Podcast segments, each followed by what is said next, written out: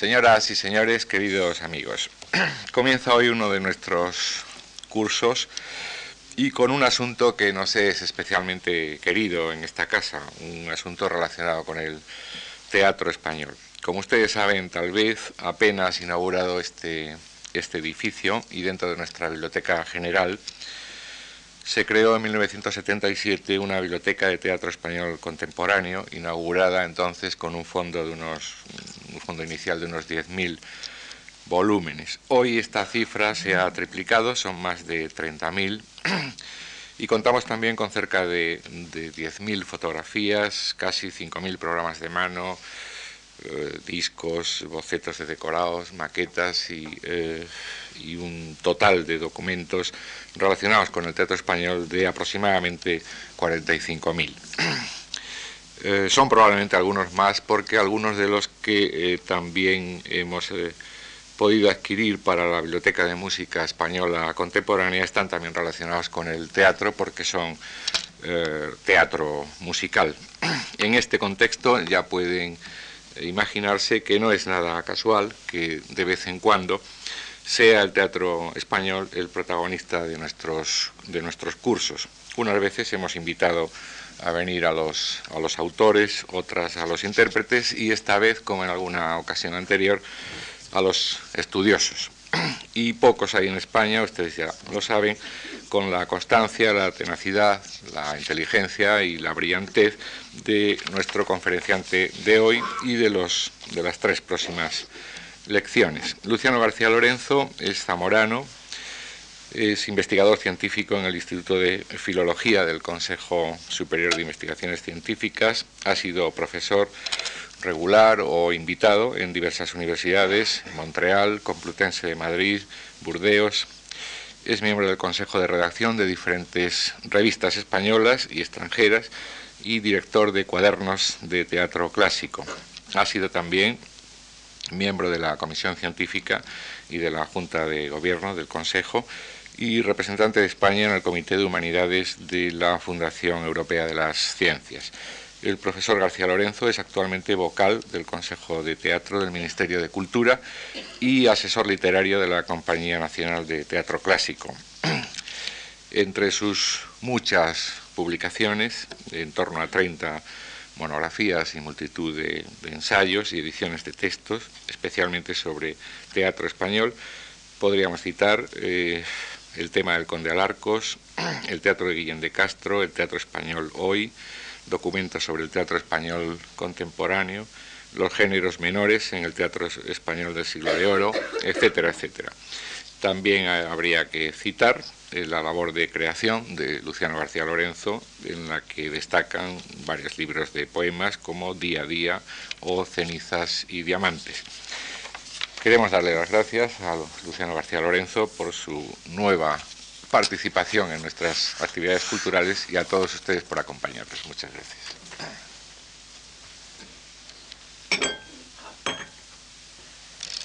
Eh, muchas gracias en primer lugar a Antonio Gallego eh, por sus palabras, por el, le agradezco sobre todo que haya hecho un resumen eh, de mis actividades porque lo que denota no es tanto, quizás sí el trabajo como le ha indicado, pero sobre todo también que uno se va haciendo mayor. El ciclo, como ustedes saben, consta de cuatro conferencias, cuatro charlas. Debo decirles de antemano que voy a intentar que ninguna de ellas eh, sea leída. No me gustan las conferencias leídas. Eh, y el título general es Texto y representación dramática. Y he elegido cuatro temas dentro de este mm, epígrafe general que podrían de alguna manera eh, ser representativas de cuatro acercamientos, tanto metodológicos como de aspectos diferentes sobre el teatro español mm, de las últimas décadas, sobre todo de este siglo. La primera de ellas, como ustedes saben, la de hoy va a estar dedicada a mm, Don Juan, eh, pero desde una perspectiva que espero mm, sea original para ustedes. Tradicionalmente hemos visto a don Juan a través de obras eh, las más importantes dentro de la literatura española y universal, como El burlador de Tirso, o como el don Juan de Molière, o como el de Byron, o, como los Don Juanes, a los que luego me referiré más contemporáneos, y sobre todo el de Zorrilla. Yo voy a intentar darles otra perspectiva, el del Don Juan, eh, como he intentado a través de otra serie de estudios, dar eh, otra perspectiva a través de los recursos paródicos, como podrán apreciar, de eh, diversos temas de diversos personajes, de diversos tipos literarios o diversas situaciones de nuestra literatura esencialmente dramática. Como primera afirmación les diré que la parodia ha sido un género, por denominarlo de alguna manera, constantemente eh, practicado a través de todas las literaturas desde sus orígenes. Yo diría que hay en los orígenes de cada una de las manifestaciones literarias, por entendernos, un referente serio o convencional y que inmediatamente cuando ese referente se convierte en eh, importante para la cultura de esa sociedad, eh, ese referente tendrá inmediatamente también su parodia por lo que significa ya, eh, repito, de representativo para esa cultura, para esa literatura, para cualquier manifestación artística en general, como veremos también más tarde. Debo decirles, sin embargo, que en mis acercamientos a la parodia, a las manifestaciones paródicas, eh, puedo afirmar, eh, sin meterme ahora como otra afirmación, a otras afirmaciones que haré, sin meterme quizá a justificarlas porque no hay tiempo, que mm, yo he visto sobre todo, yo he observado una riqueza enorme de manifestaciones paródicas eh, en los países mediterráneos, y que dentro incluso de los países mediterráneos eh, la literatura española concretamente, pero en general la cultura española, incluso la cultura más popular, eh, es quizá de las más ricas o la más rica dentro incluso de todas estas culturas mediterráneas, desde la cultura griega hasta nuestros días incluso. Eh, al mismo tiempo, como segunda afirmación de tipo general, les diré que mi acercamiento a la parodia, concretamente a Don Juan, que viene como consecuencia de una preocupación que yo he tenido desde ya hace bastante tiempo y que para mí se ha visto corroborada, curiosamente, en los últimos 12 o 14 años, con una serie de volúmenes, eh, es el único dato, llamémoslo erudito, que les voy a dar a ustedes, eh, pero que justifican también, eh, y me complace así citarlo, el hecho de que dos o tres personas que con cierta insistencia nos hemos dedicado a esto, hayamos visto corroborada por la atención de ciertos estudiosos de primera fila, repito, en los últimos 10 o 12 años de otros países y en otras lenguas. Necesario es citar, mm, repito que va a ser el único dato erudito, como desde 1979 en que Margaret Rouse publicó su primer volumen, porque ya tiene dos, sobre la parodia, eh, Linda Hodgson otro volumen también sobre una teoría de la parodia, pero sobre todo la influencia ha sido enorme a partir de 1982, desde que Gerard Genet publicó su volumen Palimpsest. Desde entonces, la preocupación, repito, por la utilización de los recursos paródicos con unas finalidades determinadas y no solo artísticas, como veremos, ha sido, eh, repito, corroborar por una parte lo que se había hecho hasta entonces. Por desgracia, no, les puedo asegurar a ustedes que tengo muy poco de nacionalista en el sentido eh, chauvinista de la palabra, pero por desgracia, todos estos estudiosos, eh, siendo citados con nosotros con frecuencia, pero sin citar a los críticos españoles como sucede habitualmente, quizá porque las lenguas de estudio son inglés, francés, generalmente alemán, pero prácticamente ninguno de ellos se acerca a la crítica publicada en español, pues eh, mm, repito, es todos estos volúmenes y alguno más que se ha publicado incluso posteriormente, como los resultados de un coloquio celebrado en Cerisy, en Francia, hace dos años, con el título muy significativo ya de Dire la parodie, eh, muestran, repito, que frente a ese, a acercamiento a la parodia que se daba sobre todo desde un punto de vista filosófico, también, y Freud está ahí desde el punto de vista de la psicología y de la pura filosofía para mostrarlo hace ya muchas décadas, también eh, desde el punto de vista estrictamente de la teoría literaria, hoy la parodia nos presenta un abanico de volúmenes, un abanico de artículos eh, que eran impensables hace 20 años, por ejemplo. Teniendo esto en cuenta ya como cimientos de lo que voy a decir a continuación, yo haría, antes de pasar al plano concreto del que les voy a hablar de unas obras determinadas y de Don Juan, yo me gustaría dejar sentadas dos o tres afirmaciones, discutibles por otra parte, pero que son en principio las que yo he venido practicando hasta ahora. En primer lugar, eh, ¿cuál es el fin de, eh, que se pretende con la parodia? Eh, y la pregunta no es en absoluto banal, porque tradicionalmente se viene pensando que parodiar lo que se pretende y es verdad, naturalmente, es hacer reír. Es decir, la parodia eh, persigue el hacer pasar un buen rato, entretener al lector, al oyente o al receptor de un espectáculo dramático o, como veremos luego, incluso de cine, de televisión, etcétera, etcétera. Pero la parodia, ya eh, repito que es lo que yo he venido defendiendo durante, desde que me acerqué a ella hace ya muchos años, eh, practicar la parodia no es en absoluto inocente.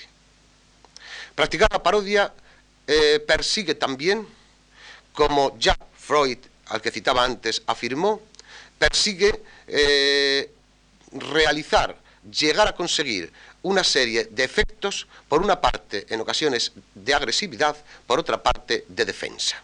Son términos que han sido tenidos en cuenta por la crítica tradicionalmente y a los que nos hemos acercado para intentar demostrar con obras concretas que esto era así. No hay en absoluto, repito, eh, gratuidad mm, en eh, la práctica paródica. Todo lo contrario, si yo diría que ninguna obra es inocente, la parodia y sobre todo muchas parodias han conseguido con el fin no artístico plenamente, con el fin incluso como veremos al final hasta político, ha perseguido de alguna manera poner en la picota, eh, criticar, censurar, testimoniar situaciones determinadas, bien como veremos con un referente literario preciso o bien con referentes que no son literarios. Que quede claro pues, y luego lo intentaré probar, eh, cómo la parodia persigue algo más que hacer reír, aunque evidentemente eh, una de sus finalidades fundamentales sea provocar la risa, provocar la hilaridad.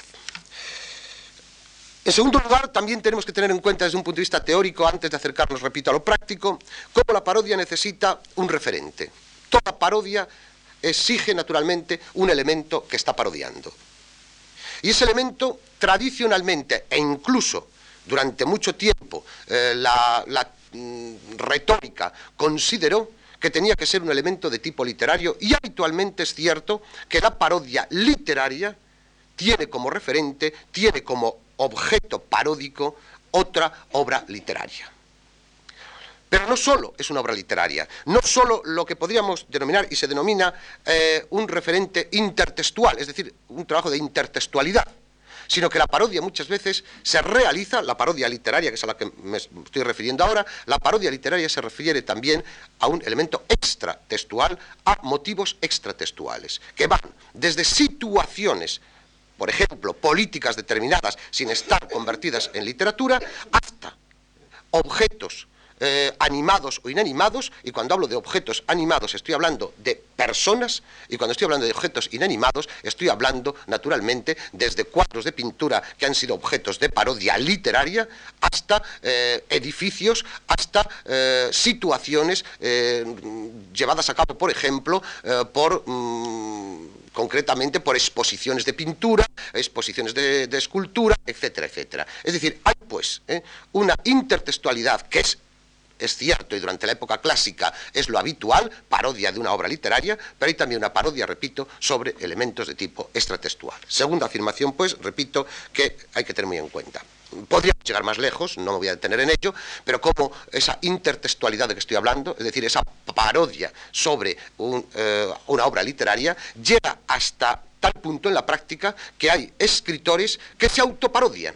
Es decir, que componen, escriben una obra, llamémosla seria, para luego parodiar esa misma obra, eh, eh, convertir esa obra en un elemento de tipo burlesco con el mismo género literario en que ha sido compuesta la anterior un ejemplo nada más, pero tenemos a Calderón de la Barca, por ejemplo, que escribe una obra con un tema clásico y tan clásico, con un mito como el de Céfalo Hipócris, y bajo este título, y posteriormente se sirve de Céfalo Hipócris, la obra seria que compone, para hacer una versión burlesca de esa misma obra.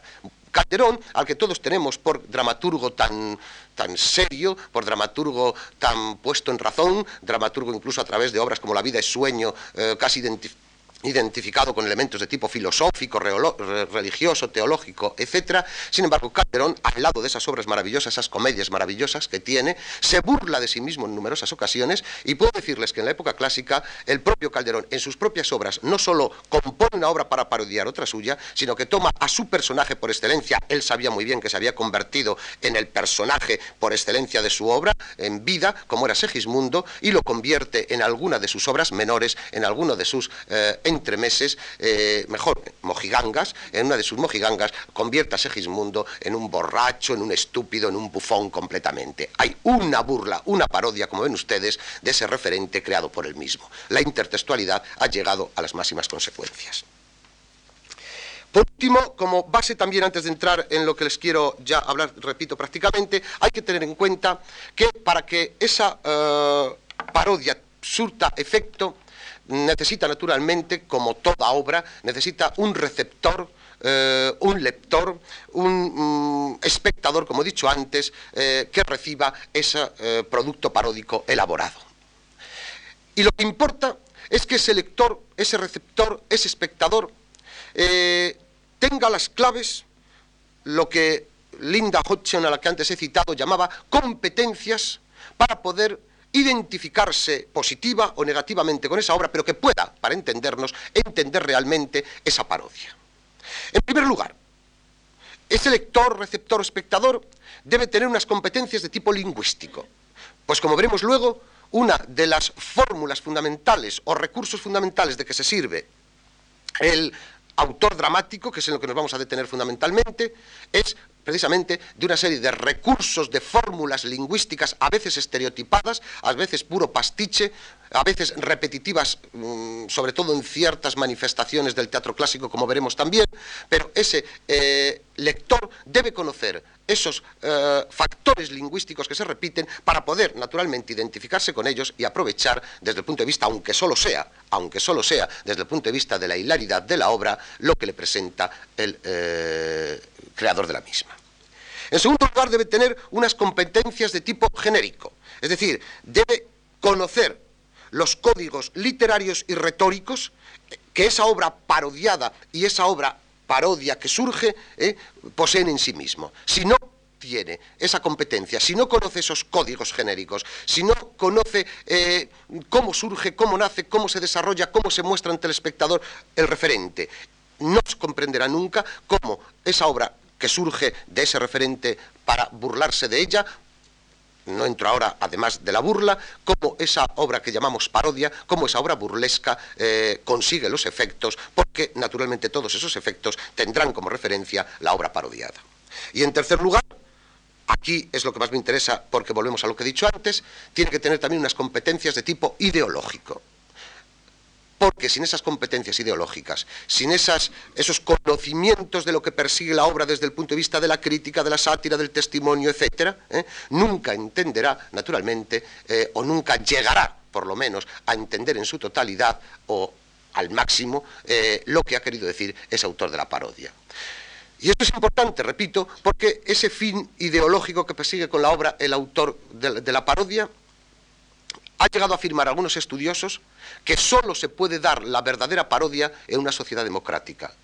Porque si la parodia lo que persigue es burlarse de elementos normalmente establecidos, convencionales, etcétera, etcétera, es decir, aquello que se ha convertido, como veremos ahora los títulos de ciertas obras, en elementos fundamentales de una sociedad, desde el momento que hay burla de esa sociedad, si no es una sociedad democrática donde se permite hacer eso, en una sociedad naturalmente dictatorial no se, no se podrá acercar precisamente a esos mínimos elementos parodiados. Y eso es verdad, y ejemplos se podrían dar de cómo eh, la parodia en el teatro español durante mm, eh, los años 40, 50, 60, pero fundamentalmente durante los años 60, se dio sobre todo en el llamado teatro independiente y no precisamente con textos dramáticos, sino con espectáculos donde lo que contaba era el gesto, era la caricatura, era la máscara. Eh, naturalmente identificando con esos gestos, esa máscara y ciertas situaciones a personajes de la sociedad y de la política española del momento, pero no textos, pues los textos naturalmente eh, hubieran estado prohibidos en su representación. Ese teatro independiente sí que hizo verdaderas parodias, pero que repito, no están en textos y no podríamos estudiarlas, sino solo recordarlas.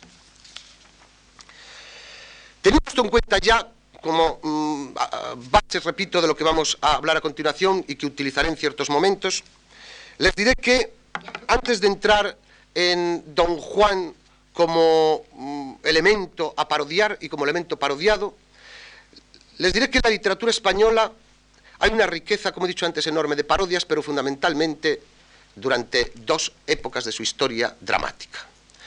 En primer lugar, durante el siglo XVII, con un género la denominada comedia burlesca. También denominada comedia burlesca, de chanza, de chistes, de disparates, etcétera, etcétera. No voy a detenerme en ella, la bibliografía es amplia, eh, simplemente les diré que esta comedia burlesca lo que hace es eh, poner en solfa los elementos, los temas, los personajes, los tipos de la comedia convencional. Si la comedia convencional, como ustedes saben muy bien, es decir, la comedia de Lope, Calderón, Tirso, Rojas Zorrilla, eh, etcétera, está elaborada por medio de unos personajes, reconozcámoslo, estereotipados. Hay que reconocer que los personajes como tales, ricos psicológicamente de nuestra comedia clásica, son pocos.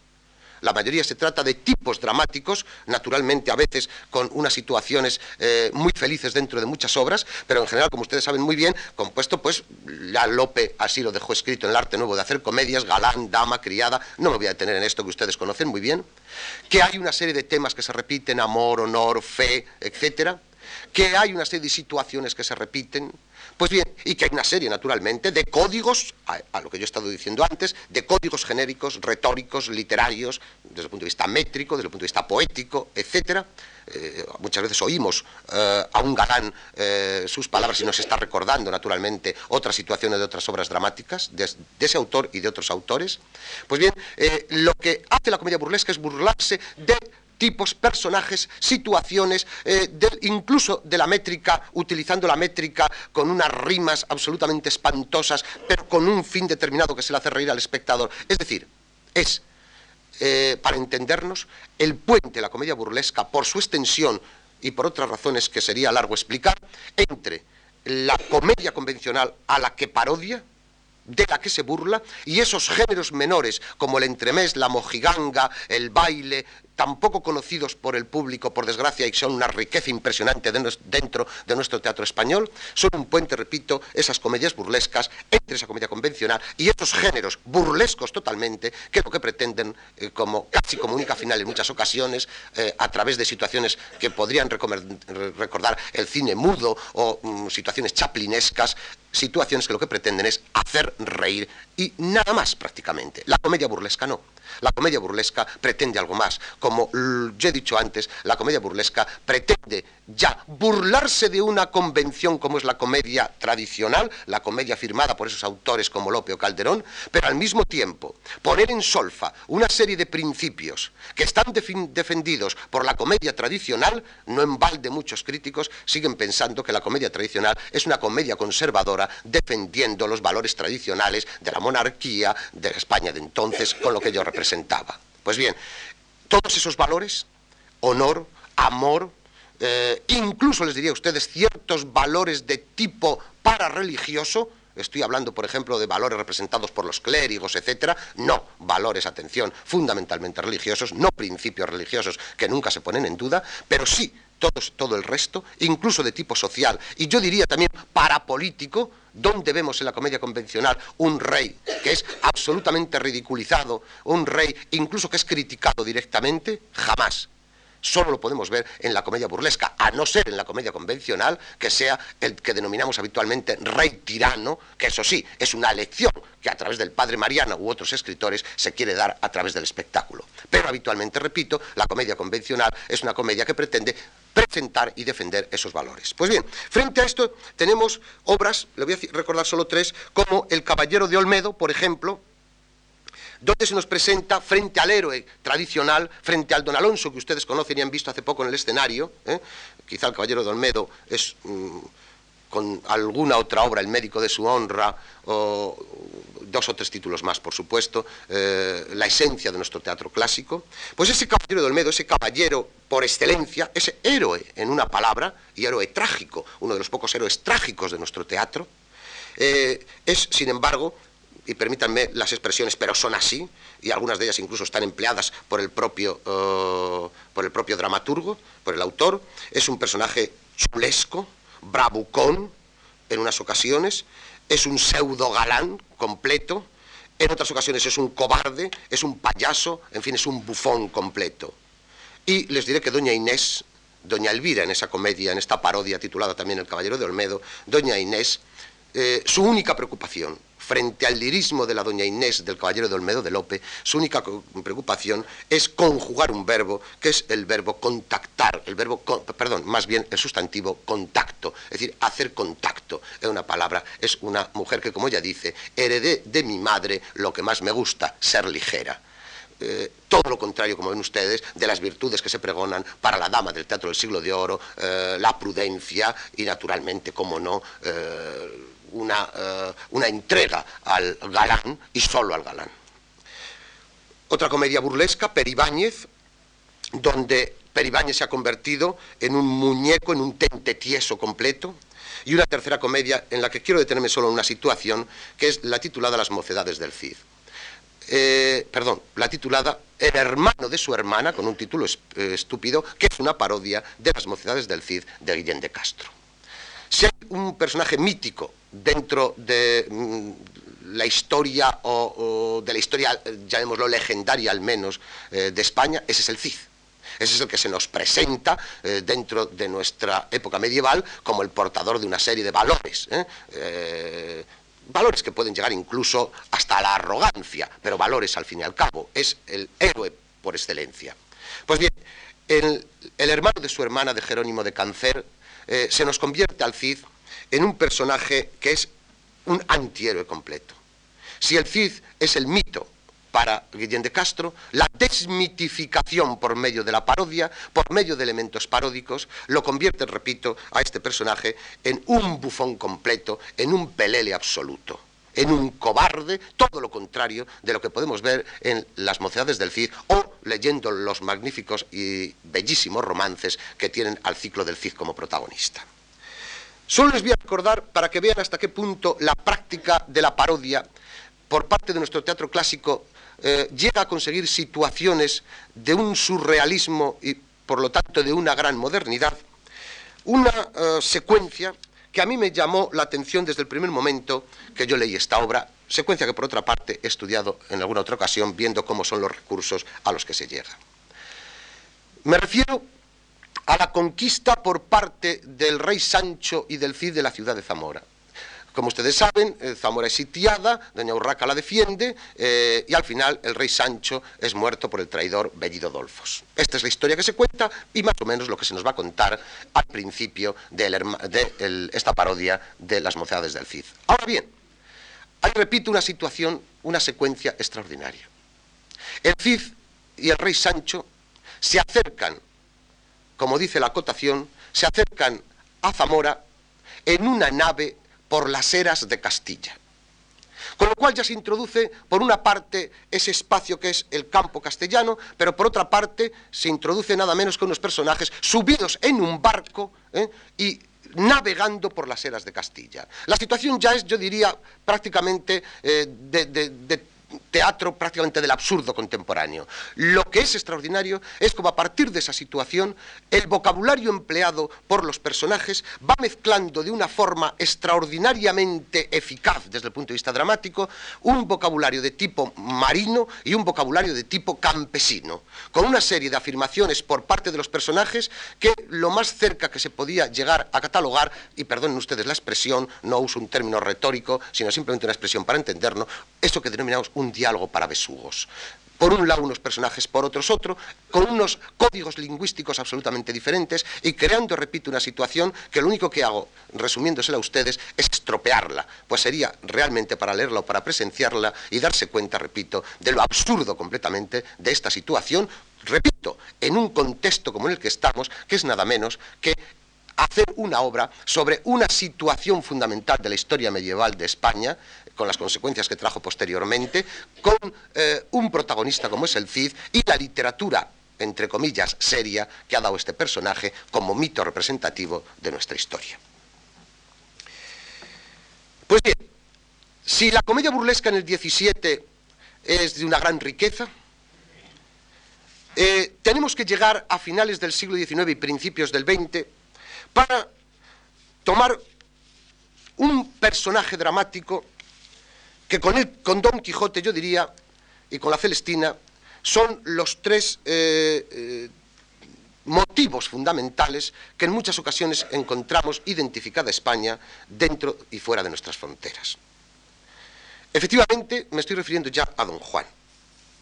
Y don Juan es, puedo afirmarlo porque así he dedicado algún tiempo, es el personaje o tipo, ya lo veremos luego a qué nos acercamos más, eh, dramático sobre todo, más parodiado dentro de nuestra literatura. Me van a permitir como ejemplos que les dé, eh, les recuerde algunos títulos. Muy rápido lo voy a hacer. Juan el Perdío de Mariano Pina, el novio de Doña Inés de Javier de Burgos, Tenorio y Mejía de Leandro Torromé, Doña Juana Tenorio de Rafael María Lier, Juanito Tenorio de Salvador María Granés. Salvador María Granés es el, eh, escribió decenas de parodias. Tenorio feminista de Paso, Servet, Valdivia y Geo, Tenorio político eh, de segundo cernuda, tenorio modernista, tenorio musical, Juan el Perdío, un tenorio moderno, el, sueño de Doña Inés, los convidados de piedra, Don Juan, Don Juan, el tenorio, el tenorio taurino, el trus de los tenorios, quizá una de las más conocidas las parodias por Arniches, eh, y llegamos incluso a dos obras, para que vean ustedes, mm, olvido otros títulos, a dos obras que demuestran hasta qué punto ha llegado la parodia sobre Don Juan, cómo Don Juan ha sido motivo, eh, eh, atención, no solo de parodia desde el punto de vista estrictamente literario, veremos luego cómo la obra que voy a estudiar llega mucho más lejos. Si solo fuera literario seguramente yo no estaría aquí, lo dejaría para un profesor de teoría de la literatura y que les mostrara a ustedes cómo se parodia, si me interesas por algo más llegando incluso, repito, nada menos que a un tenorio embable que ha sido descubierto hace muchos años y publicado, eh, el tenorio asturiano Juan de Llosa, y permítanme que si me voy a detener a, partir eh, de ahora, dentro de dos o tres minutos, a partir de dentro de dos o tres minutos, en lo que estimo es la obra más importante dentro de las parodias de este siglo XX, eh, le cite también la peor de esas obras, aunque no sea del siglo XX, sea de finales del XIX y que demuestra hasta qué punto un personaje que se convierte, como don Juan, eh, repito, en elemento incluso representativo de una cultura, si no don Juan, al menos la don Juanía, como decía Madariaga, eh, ¿cómo, repito, podemos hacer con él un bufón tan absoluto y hacer llegar a conseguir una obra literaria sin prácticamente ninguna bondad artística? Me estoy refiriendo a una piececita pequeña denominada, llamada Don Juan Notorio. Este Don Juan Notorio es una obra absolutamente cuartelera, con un vocabulario y unas situaciones del peor gusto que ustedes se puedan imaginar. No les cito a ustedes algunos versos de Don Juan, porque si tuviera que elegir algunos, les citaría los que pronuncia Doña Inés. La seducción que Doña Inés realiza de Don Juan, la realiza con un vocabulario, con una provocación, y con unas promesas de tal calibre que harían sonrojar, incluso, repito, a ciertos elementos, incluso, como ya he dicho, con todo el respeto, por supuesto, de tipo cuartelero, como se ha venido definiendo, cierta literatura eh, en que el vocabulario sobrepasa no ya solo el buen gusto, sino incluso, podríamos decir, eh, llegando incluso a rozar la blasfemia. Don Juan Notorio es un juguete, naturalmente, de los muchos que se escribían, pero eh, raro y de encontrar, aunque sea reeditado en, eh, serocopia, en elementos de reproducción moderna, pero muy difícil de encontrar, pero les puedo asegurar a ustedes que tampoco es que valga la pena, a no ser, a no ser que se disfrute con una literatura, repito, pues mm, que no llega ni siquiera a literatura pornográfica por la poca eh, valía que tiene desde el punto de vista estrictamente literario y artístico. Frente a esto, y aquí es donde voy a dedicar el, resto de mi tiempo, frente a esto eh, hay, una obra, mm, hay una parodia de Don Juan, hay una desmitificación de Don Juan, que es sin duda alguna una de las mejores obras de su autor, y dentro de la riqueza impresionante de los Don Juanes que encontramos en este siglo, no olviden ustedes que sobre todo en los años 20 eh, se escriben decenas de Don Juanes, Don Juan, y permítanme que haga un paréntesis, eh, don Juan es asediado no solo desde el punto de vista dramático, Azorín, Namuno, eh, el Madariaga, es decir, prácticamente, no digamos Jacinto Grau con dos obras extraordinarias, mm, prácticamente eh, todos los buenos escritores y no buenos escritores de nuestro siglo, se han, del primer tercio de siglo, se han acercado a don Juan pero es que también, repito, ha sido asediado desde el punto de vista filosófico, desde el punto de vista médico, ahí están los estudios famosos de Marañón o, el del doctor Lafora, en su exilio todavía en Buenos Aires escribiendo sobre Don Juan y ensayos de una gran eh, importancia. Eh, esa preocupación por don Juan que salió incluso fuera de nuestras fronteras, con obras que se crearon también en estos años 20, con estudios sobre don Juan también firmados por médicos y eh, ensayistas extranjeros. Pues bien, dentro de toda esta preocupación por don Juan, desde muy diversas perspectivas, también hay un autor, quizá el autor dramático por excelencia de nuestro siglo, que es don Ramón de Valle Inclán, que se acerca con una obra titulada Las galas del difunto. Las galas del difunto, ya Valle Arce hace muchos años, demostró, tampoco era tan difícil, no estoy con esto desmereciendo al profesor Valle Arce, cuyo trabajo es extraordinario, digo que no era tan difícil porque el propio Valle Inclán, en las galas del difunto, dice que hay alusiones al tenorio, ¿eh? y prácticamente nos está diciendo que es una parodia del tenorio.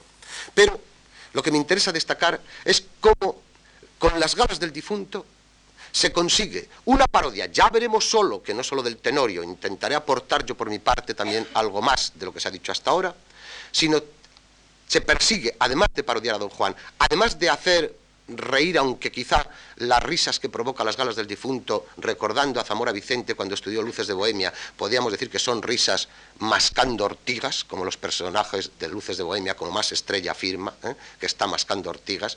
Pues bien, eh, podríamos decir que estas galas del difunto demuestra aquello que yo dije hace ya unos minutos, que la parodia no es gratuita que por medio de la parodia lo que se pretende es algo más que hacer reír, pues las galas del difunto quizá haga reír, pero ante todo y sobre todo lo que nos está presentando e intentaré demostrarlo al final es un cuadro de la España de los años 20 que de una manera distinta, muy distinta, también nos presentaba un amuno y sobre el mismo motivo, o de una manera también muy diferente estaba presentando Baroja con parecidos motivos.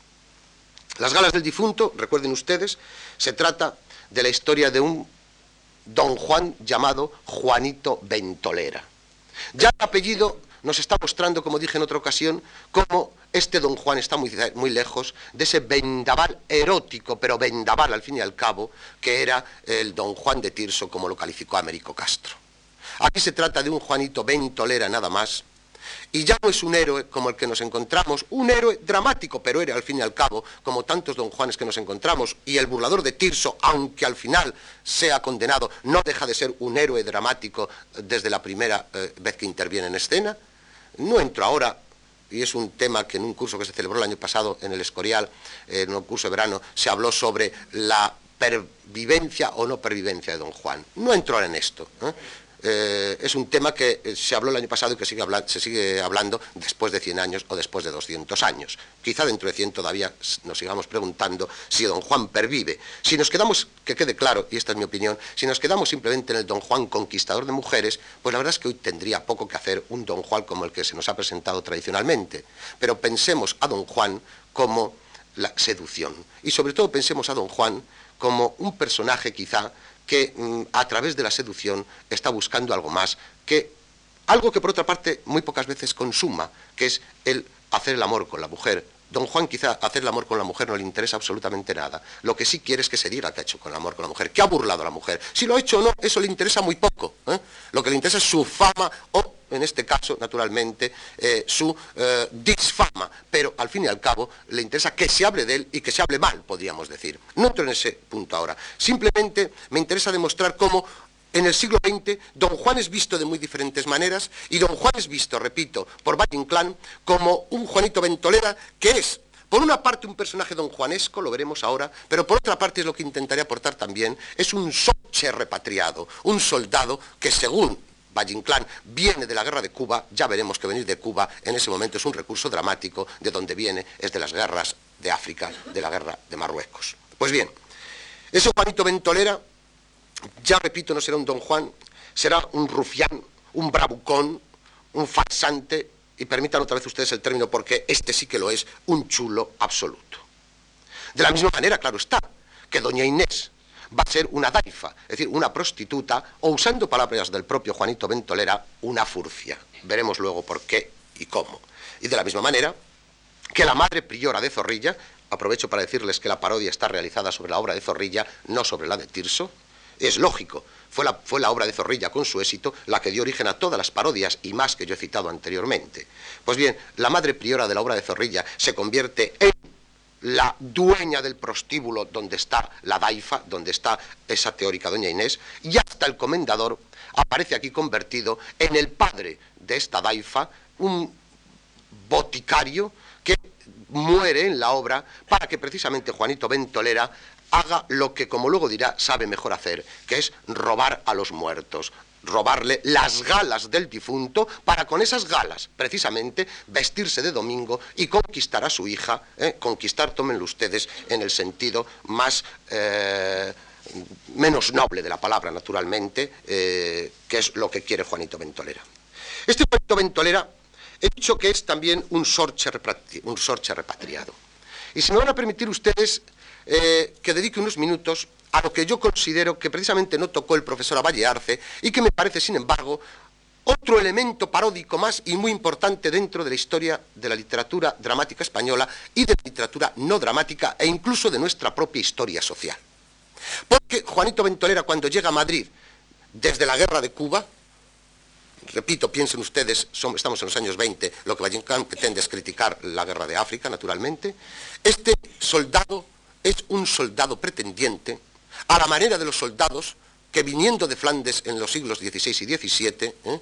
morían en los hospitales de sífilis o se dedicaban a pedir limosna o simplemente alimentarse con lo que se les daba eh, en las gradas de la iglesia de San Felipe aquí en Madrid o paseando por las calles de Madrid esperando esa prebenda que nunca llegaba. Ese soldado pretendiente, tópico, repito, literario, pero tópico también porque al fin y al cabo estaba reflejando una sociedad española, ese soldado que representa naturalmente al Miles Gloriosus clásico, ¿eh? es el reverso del Miles Gloriosus clásico, es el soldado roto, como nos lo va a pintar Cervantes maravillosamente en La Guarda Cuidadosa, un soldado destrozado, pero eso sí, que ha conseguido las mayores victorias él solo ¿eh?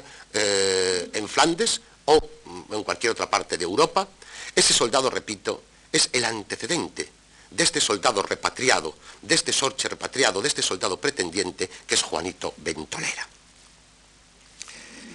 Y permítanme ustedes que les presente esta desmitificación por medio de la parodia otra vez de este don Juan, pero que al mismo tiempo, en lugar de ser el héroe de la guerra, él se quiere presentar así, cuando se presenta ante la situación que le interesa, que es vestirse de don Juan, hacer de don Juan ante la daifa, nos presenta sus eh, medallas, Recordemos que los soldados pretendientes en el siglo XVI o XVII volvían con sus documentos que les acreditaban haber participado y ganado mil batallas. ¿eh? Eso sí, podían volver sin una pierna, sin un brazo, rotos, como se decía, repito, pero siempre como héroes. Él también trae las medallas que por su eh, participación en la guerra de la que viene ¿eh?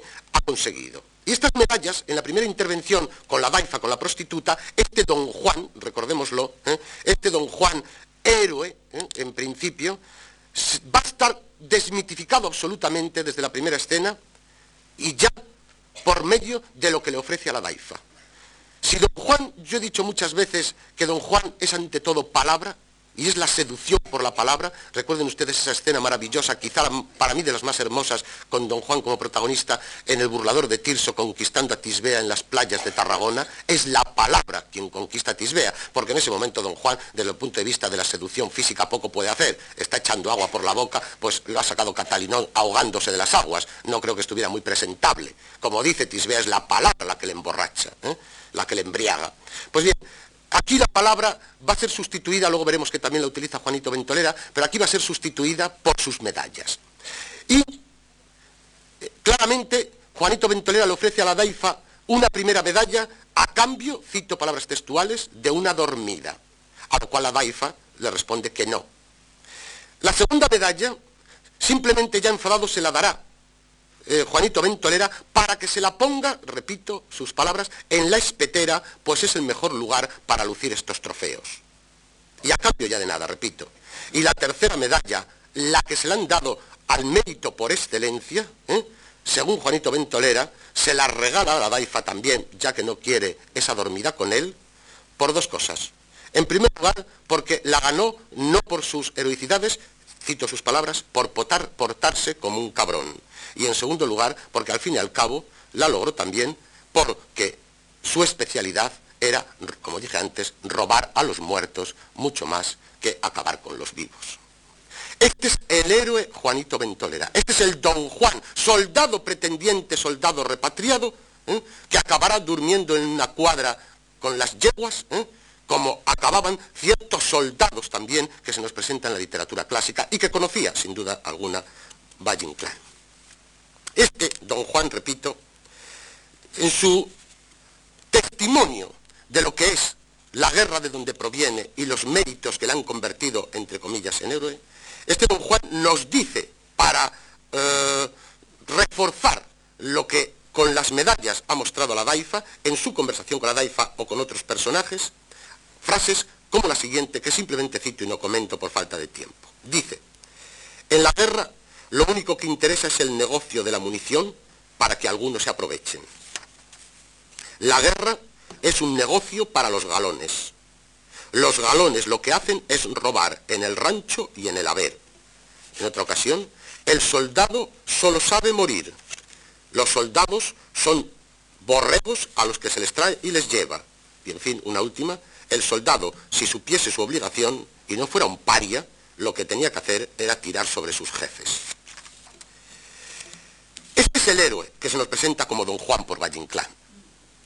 Naturalmente, un antihéroe que va a ser así pintado por él, repito, desde la primera hasta la última escena. Pero, si desde el punto de vista de soldado pretendiente no es así pintado, desde el punto de vista de don Juan como elemento don Juanesco, se va a servir Valle Inclán de lo que dominaba perfectamente para mostrarnos la antítesis según el de don Juan. Un don Juan que, por otra parte, atención, él sí que en algunas ocasiones nos presenta en su obra, como en Sonata de Otoño o don propio don Juan Manuel Montenegro, claro que en algunas ocasiones ejerce de don Juan. Es otro tipo de don Juan, también muy vallinclanesco. Pero al fin y al cabo, el marqués de Bradomino, don Juan Manuel Montenegro, están muy lejos, naturalmente, perdón, Juanito Ventolera, diría mejor, está muy lejos del marqués de Bradomín o de don Juan Manuel Montenegro. Digo que Valle utiliza los recursos que mejor domina y son los, recursos fundamentalmente de tipo lingüístico o lingüístico estructural. Si algo, si algo hay que mm, agradecer a Valle es esa maravillosa y eficaz lengua dramática eh, con la que consigue sus obras. Pues bien, desde el punto de vista lingüístico, Valle utiliza distintos niveles de lengua para lograr esa parodia de Juanito Ventolere desde el resto de sus personajes. En primer lugar, la utilización de un lenguaje achulapado que proviene naturalmente del género costumbrista que en otras ocasiones parodia Valle Inclán, pero que él utiliza también eh, en algunas situaciones de sus obras o en algunas de sus obras como elemento de tipo también serio para lograr lo que pretende decir. Esta lengua chulapada eh, recuerden ustedes que se utiliza sobre todo en sus conversaciones con la Daifa, en sus conversaciones con Doña Inés, curiosamente, que lejos están, naturalmente, esos tópicos diálogos entre Don Juan y Doña Inés en la obra de Zorrilla, en la de Tirso, en la de Antonio Zamora y tantos escritores que se han acercado a Don Juan intentando hacer una obra lírica o una obra dramático-lírica. Pues bien, aquí eh, yo podría citar como ejemplo representativo eh, la utilización de dos de una palabra y una frase eh, para mostrar cómo Valle Inclán, con cierta repetición, crea unas situaciones de tipo achulapado, mostrándonos, repito, quién es Juanito Ventolera y quién es esa Daiza. Este lenguaje achulapado además va a estar en relación con la parodia de otra, y perdonen ustedes, pero no queda más remedio que eh, citar la procedencia, aunque vayamos demasiado lejos en toda esta cadena, con otro de los elementos que utiliza Valle Inclán como elemento paródico, popular entonces y muy popular después. Me estoy refiriendo a un cuplé. Y concretamente a ese cuplé que ustedes habrán oído, habrán oído en algunas ocasiones, ese cuplé en que se habla de una llave en cierta parte del cuerpo del hombre y que hay que buscar esa llave. En una palabra, la llave, equivocar, decir que es una llave, lo que son naturalmente los genitales del hombre. Pues bien, utiliza esta llave el término llave, Valle en una situación jugando con ella para mostrar, repito, quién es Juanito Ventolera por medio de esa llave y con los juegos lingüísticos que esa llave en la conversación con la daifa lleva consigo. De la misma manera que utiliza un segundo término y una frase consecuencia de ese término con la que está jugando también achulapadamente durante una situación. Son la palabra gracias. Esa palabra gracias que queda resumida en una utilización de Valle Inclán final, que son, como él dice, Juanito Ventolera, gracias las que me cuelgan. En segundo lugar, hay una utilización y una parodia de algo que Valle Inclán, eh, a lo que Valle Inclán se acerca en distintas ocasiones como motivo de burla que es el lenguaje del folletín, de la literatura folletinesca. No olvidemos, atención, que aparte de la lengua, en las galas del difunto, los elementos folletinescos conforman las distintas situaciones de la pieza. En el fondo, las galas del difunto es una parodia de Don Juan por medio, naturalmente, de una parodia fundamentalmente del folletín, por medio de una estructura de la obra incluso folletinesca. Efectivamente, recuerden ustedes que eh, nos encontramos con el padre que expulsa de, casa a su hija porque mm, le ha deshonrado. El elemento típicamente que da origen a la novela de folletín.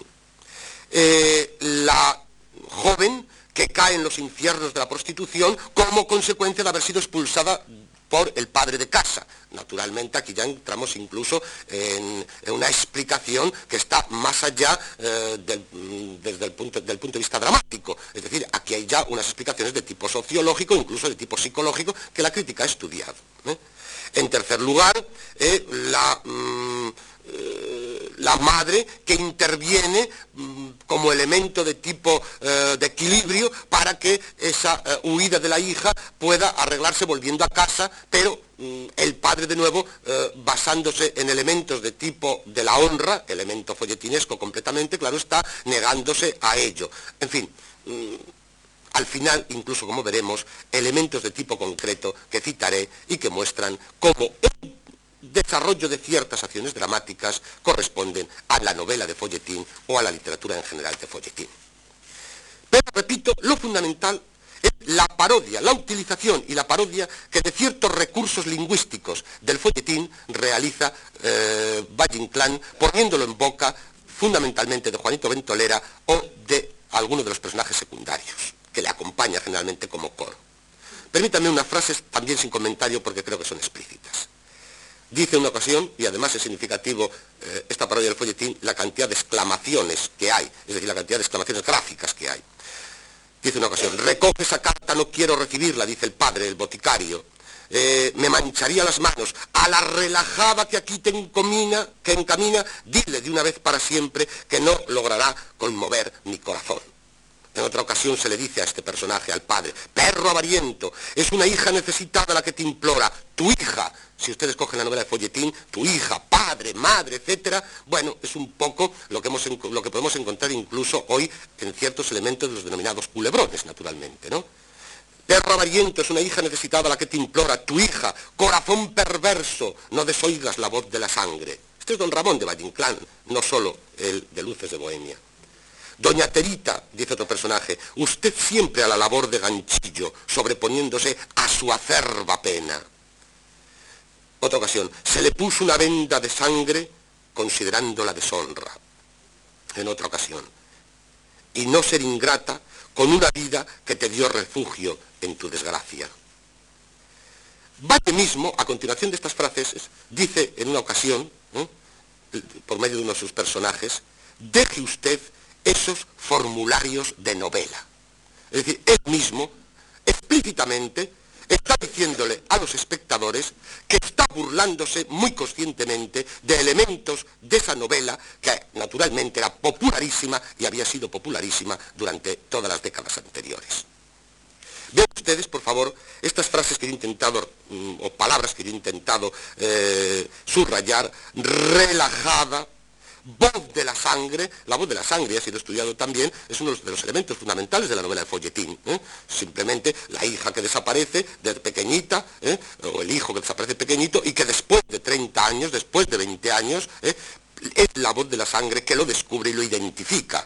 Esto incluso es un recurso todavía hoy utilizado en cierto tipo de literatura.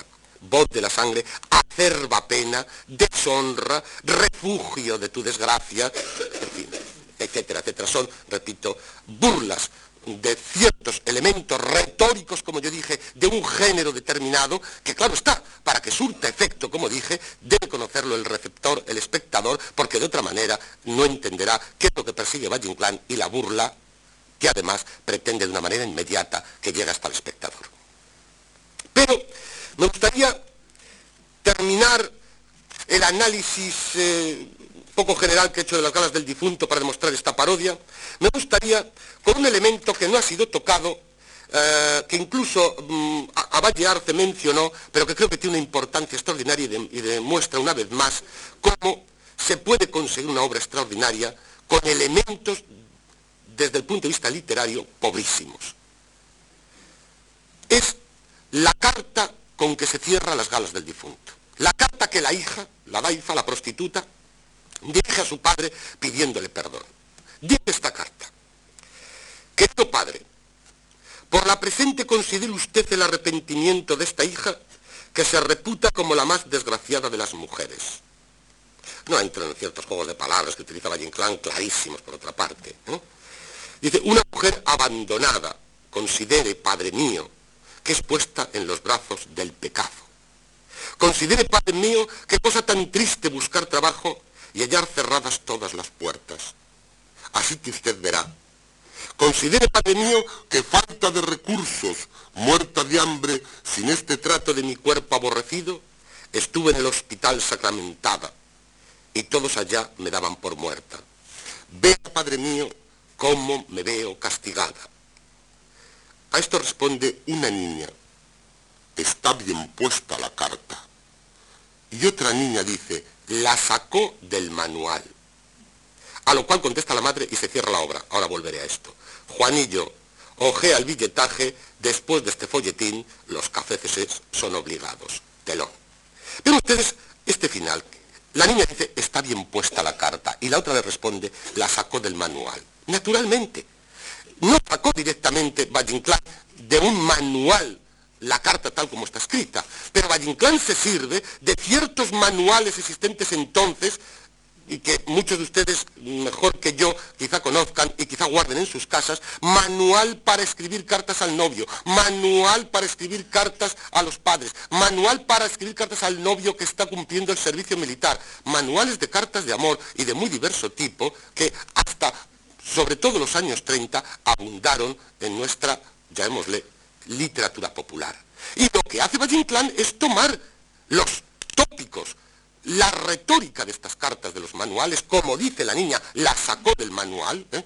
y cerrar con ella la obra. Una obra magnífica con una carta, como ven ustedes, o con elementos de una carta, naturalmente, que son de lo que nos imaginamos más retórico y de menos imaginación literaria.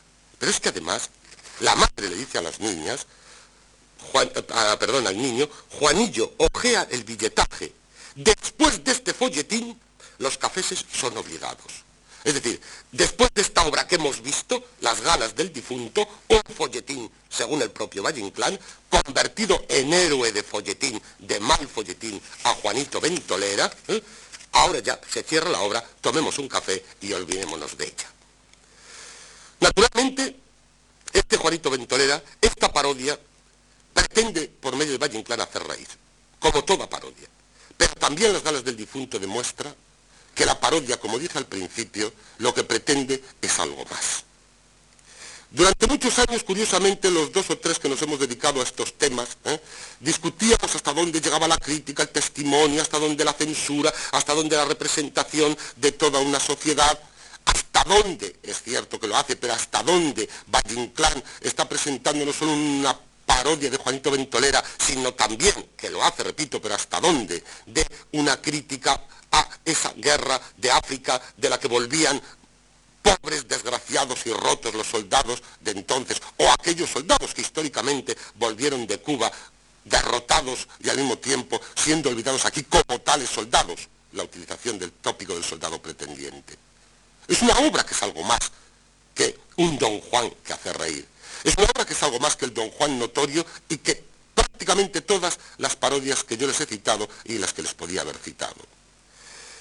Valle naturalmente desmitifica, ¿cómo no va a desmitificar si está desmitificando a través de toda su literatura? Hay una parodia que es Luces de Bohemia, prácticamente su mejor obra dramática, sino una parodia, como demostró el profesor Zamora Vicente hace ya muchos años, fabulosamente, extraordinariamente, citando la fuente de casi cada uno de los párrafos que aparecen en la obra, que es muchas, la farsa y licencia de la reina castiza, sino una parodia, que es prácticamente toda la producción teatral de Valle sino una parodia, excepto quizá divinas palabras. Y es que la parodia, repito, en Valle persigue algo más que hacer reír, como he intentado demostrarles. Y curiosamente me gustaría acabar con una cita de ese coloquio de Serici que yo les he citado antes, libro publicado hace unos meses, del coloquio de hace año y medio, dos años, donde no había ningún español, pero donde curiosamente muchas de las afirmaciones están recordando lo que algunos han escrito en este país. Lo que incluso se atrevieron a afirmar contra otras personas que habían visto la parodia de una manera inocente. Contra los que, de alguna manera también, querían ver en el teatro español del siglo de oro, además de la comedia convencional, la cara de un teatro, también la cruz representada por esas comedias burlescas que yo he citado anteriormente. Pues bien, en este coloquio de Serici, en la introducción de la presentación, eh, uno de los profesores afirma lo siguiente. Traduzco. La parodia va más lejos de las cuestiones que presenta. La, parodia nos marca profundamente porque construye una relación que une el pasado y el presente. La historia de la parodia no nos aleja hacia un helado clasicismo, muy al contrario, nos sumerge en el corazón de nuestra contemporaneidad. Es decir, la parodia conlleva una dimensión eminentemente política. La risa paródica, continúa, nos recuerda que los significados no están atribuidos de una vez por todas, que ninguna autoridad detenta ella sola el derecho y la razón. Su presencia obstinada hoy, la presencia de la parodia obstinada hoy, en la literatura, en el cine o en la televisión, nos permite comprender los conflictos de la significación y la difícil emergencia de una verdad siempre recomenzada. Y concluye, y con esto quizá concluyo yo, mejor que lo podía hacer por mis más, palabras. La risa paródica nos enseña, en fin, a vivir. Nada más y muchas gracias.